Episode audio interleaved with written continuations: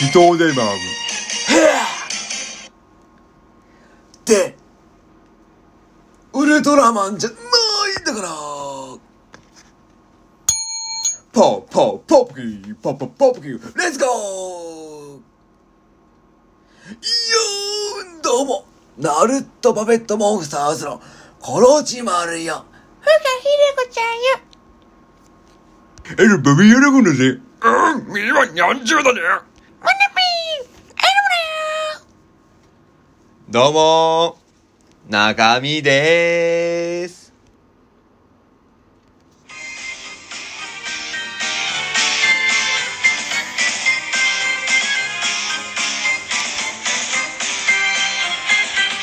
ひとりさん役じゃないんだから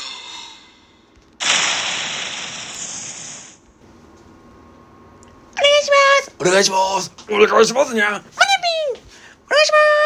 お願いしまーす。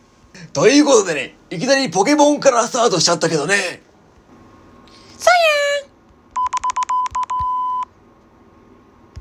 そうやん破壊光線打たないの海流じゃないんだからポッポッポケモンポケモンポケモンレッツゴーじゃないんだからあ、そんなことしてないで今日は読むものあるでしょうあ、そういえば、忘れてた。忘れてよ百鬼夜行じゃないんだからポッポッポップキーポッポッポップキーレッツゴーまあいいわ許してあげる私ご立腹だけど太っ腹だから好きっ腹でもあったって私ぬいぐるみだからご飯食べれないんだから悲しい悲しいおろなみしはお飲み物大塚製薬じゃないんだからポッポッポップキーポッポッポップキーレッツゴーうん深夜3時よこれ撮ってんのしかも撮り直しよ撮り直しの理由が喋りすぎて尺が足んないのよだ早くお便り読まなきゃ大事なものあるでしょあ、お便り、ほら聞いたでしょあ来てた来てた。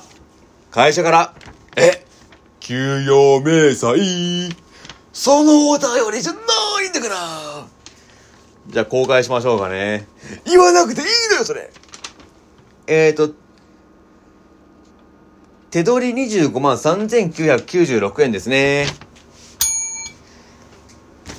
総支給額じゃないんだからじゃないんだからじゃないんだから置いとくわよあ違う違うあのお便りでしょお便りあー、来てますね。なんで棒読みなのよいや、なるよ、そりゃ。なんでよあでまずね、最初のお便りね。これだよ。えー、ちょっとセンシティブな内容が組むもんで、ちょ、20秒ぐらいちょっとスキップしてもらってね、苦手な方はね。あそうねまず、オナピーさん。なんて名前よ一日何回出せますか何がよ何を何回だよ変態えー、次に、えー、たま、さんね。えー、好きなタイプはうーん、まあ好きになった人は、目が細い人が多かったですねって。何をせんのねえ私みたいな女の子がタイプよねそうだよ。いやんラブラブね鳥お仲いいわね俺もあるよ俺もいるうん、身もいるにゃん。ちょあのねあの有名キャラクターの皆さんはねまあビジネスパーソンとしてねうん、身は猫だにゃん。俺は人間だねいや、怒られるわよ。いろんな業界から。まあそういうお便りも来てるんですけどね。素晴らしいお便りも来てますね。ねえ。え、まず南半球のキュウエイさんから来てますね。ありがとうだわよって。こちらこそだわよ。あ裏トークの日ですね。毎月19日にね、まあ、トークの日っていうラジオトークの公式のイベントの裏側で、キウエさんがね、裏トークの日っていうハッシュタグイベントをね、しててたんですね。そのお礼ですね。礼儀正しいわね。まあ、認めてあげるわ。上から目線ね。いや、ありがとうございます。またね。コラボしたいわね。そうね。で、私らコラボ上がったらカオスになるわよ。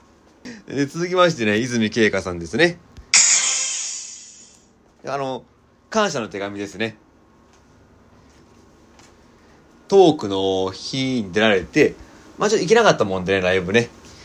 それで、一応お便りだけでもね、こうやって渡してね、そのお礼のお便り来ました。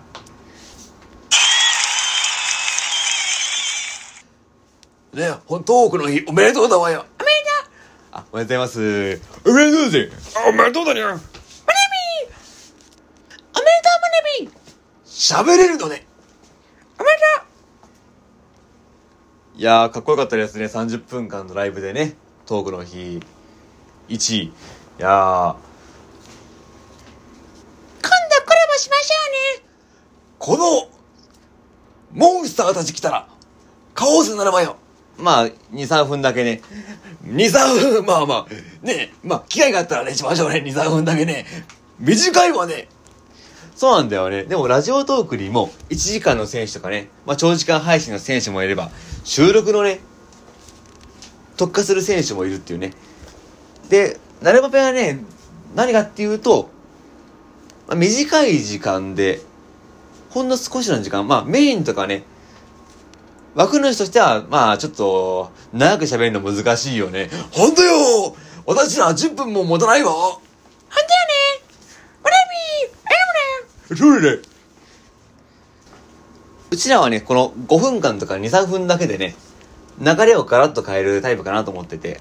まあ、それも自分が昔ね、R1 グランプリっていう、まあ、ピン芸人の大会ありまして、まあ、そこでね、バカリズムさんとかね、普段そのビットワールドでね、ふざけたバカリズムさんが、あんなかっこいいんだっていうのに憧れてね、じゃあこの短い時間でかっこよくなりたいなっていうのがあったもんで、で、さらにね、ラジオトークがなかったらね、今の自分らなかったからね、それ、ツイッターも1年間やってきたけど、ラジオトークに出会うまでは、フォロワー数30だったわ。